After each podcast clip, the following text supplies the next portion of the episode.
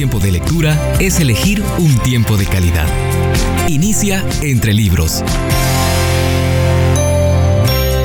Libro del mes. La batalla es del Señor. Otros dos aspectos que la escritora Joyce Meyer lleva a sus lectores a descubrir en este libro, La batalla es del Señor, son confrontar y conquistar el miedo y la ansiedad, liberar el poder de Dios que cambiará su vida. Le invito a escuchar lo seleccionado para la, lectura de hoy.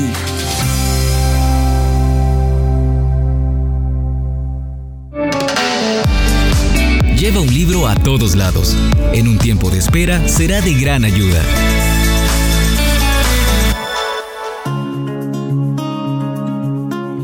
Batalla es del Señor. Es el título de este libro escrito por Joyce Meyer. Tomando el ejemplo del rey Josafat, cuyo hecho se describe en el libro de Segunda de Crónicas, describe cuatro acciones que llevaron a este rey y a su pueblo a la victoria. Primero, escuchar directamente al Señor. Segundo, admitir la dependencia de Dios. Leo hoy acerca de la tercera fase. Tome su posición. Mañana descenderéis contra ellos. He aquí que ellos subirán por la cuesta de Cis y los hallaréis junto al arroyo antes del desierto de Jeruel. No habrá para qué peleéis vosotros en este caso. Paraos, estad quietos y ved la salvación de Jehová con vosotros oh Judá y Jerusalén, no temáis ni desmayéis, salid mañana contra ellos, porque Jehová estará con vosotros. Segunda de Crónicas, capítulo 20, versículos 16 y 17.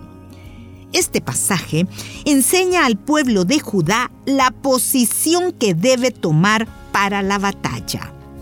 Siempre pensé que su posición y la nuestra era estar quietos. Aunque esto es cierto, había otra orden igualmente importante.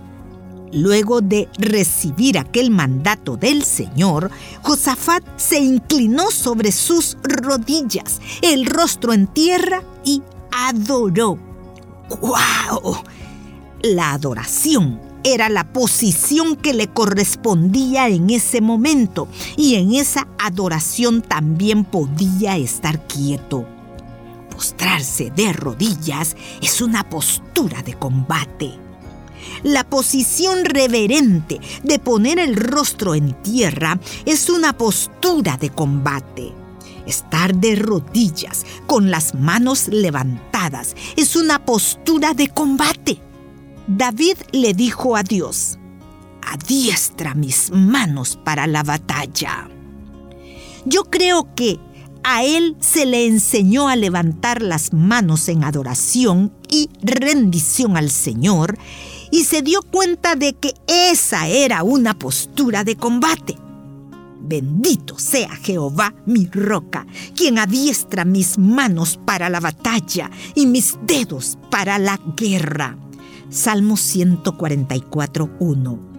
Quizás cuando David tocaba sus instrumentos musicales, sus dedos estaban peleando. Alabanza, adoración, cántico, la palabra de Dios, gozo. Todas estas cosas son armas de guerra.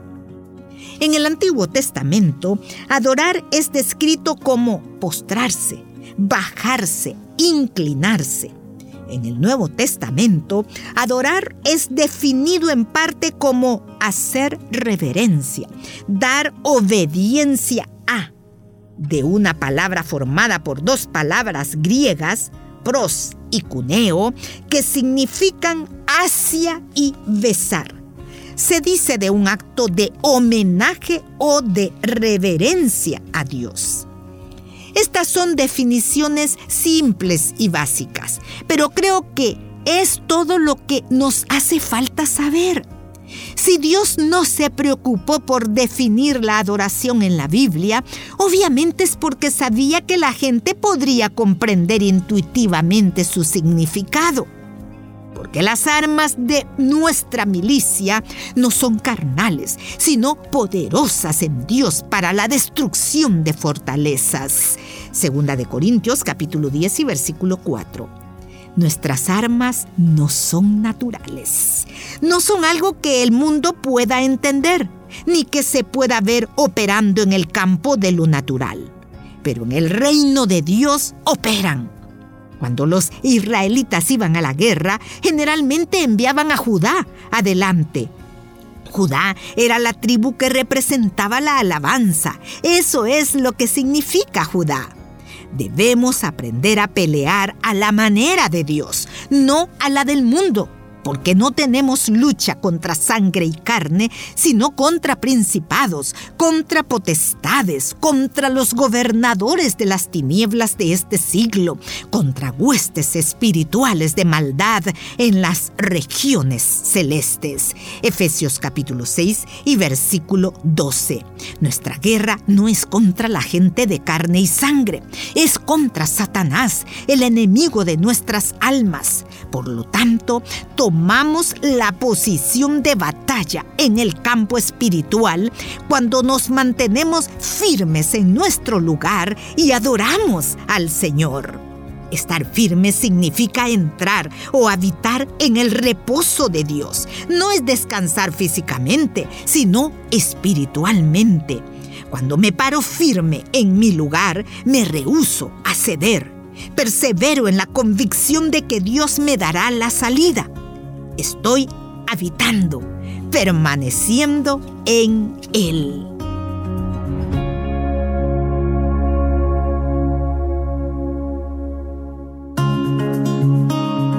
La batalla es del Señor. Es el título del libro cuya lectura usted escucha. ¿Se ha enfrentado usted a alguna crisis? Me imagino que sí. Su servidora lo ha hecho en muchas ocasiones. ¿Qué nos recomienda ser la escritora de este libro en las crisis? Hoy, y tomando el ejemplo del rey Josafat, Joyce Meyer nos dice, siga las instrucciones que Dios le dio a este rey. Oigamos. Cuando se enfrente con alguna crisis y no sepa qué hacer, siga las instrucciones que Dios le dio a Josafat y a su pueblo. Tome su posición, adoración. Parece firme y vea la salvación del Señor. Vuelva en sí, cálmese. Dígale a su mente que no intente buscar respuestas. Concéntrese en Dios abra su boca y cante las alabanzas que sienta en su corazón. Dios dice en su palabra que nos dará cánticos de liberación. Dios los da, pero nosotros debemos cantarlos para que sean efectivos contra Satanás. El Señor le dijo a Josafat que no desmayara el desmayo es una mezcla de temor, preocupación, pánico y ansiedad. Cuando algunos de estos temoritas traten de atraer nuestra atención, debemos rechazar todo pensamiento y sentimiento de este tipo. Salid mañana contra ellos, porque Jehová estará con vosotros. Segundo de Crónicas, capítulo 20, versículo 17 debemos pararnos firmes y rechazar todos esos temores, adorando al Señor. La adoración a Dios no es una práctica reservada para las reuniones de la iglesia, es también para nuestras vidas diarias. La adoración privada es algo que todos necesitamos hacer durante todo el día, incesantemente la Biblia describe una postura física de adoración. Luego que Dios habló a Josafat y al pueblo de Judá a través del profeta, el pueblo reaccionó postrándose en adoración. No siempre podemos postrarnos o arrodillarnos. Quizás nos hallemos en lugares donde esto no es posible o resulta inapropiado pero en nuestros corazones y siempre podemos adorar en cualquier momento y en cualquier lugar. la postura de adoración. Entonces Josafat se inclinó rostro a tierra, y asimismo todo Judá y los moradores de Jerusalén se postraron delante de Jehová y adoraron a Jehová. Segundo de Crónicas, capítulo 20, versículo 18. Creo que este versículo describe la postura que con mayor frecuencia debemos tomar ante el Señor. Como ya he dicho, no siempre podemos hacerlo, pero debemos desarrollar el hábito de postrarnos ante el Señor en actitud de reverencia y adoración. Creo que hacerlo también es beneficioso para nosotros como individuos, porque nos recuerda nuestra posición de humillación ante el Señor. Josafat dijo al pueblo que creyera a sus profetas y que recordara la palabra dada por el profeta el día anterior, que la guerra no era de ellos, sino del Señor.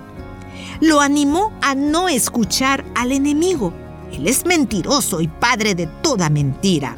Es el que te desanima, el que te susurra, nunca serás libre acuda a la palabra escrita de Dios o a una palabra personal que Él le haya dado en algún momento. Y recuerde que Dios no puede mentir. Sus promesas son seguras y podemos depender de ellas.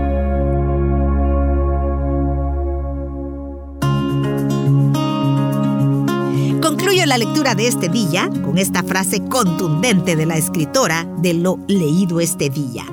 Postrarse de rodillas, obviamente delante de Dios, es una postura de combate. Que el Señor le bendiga y muchísimas gracias por su atención.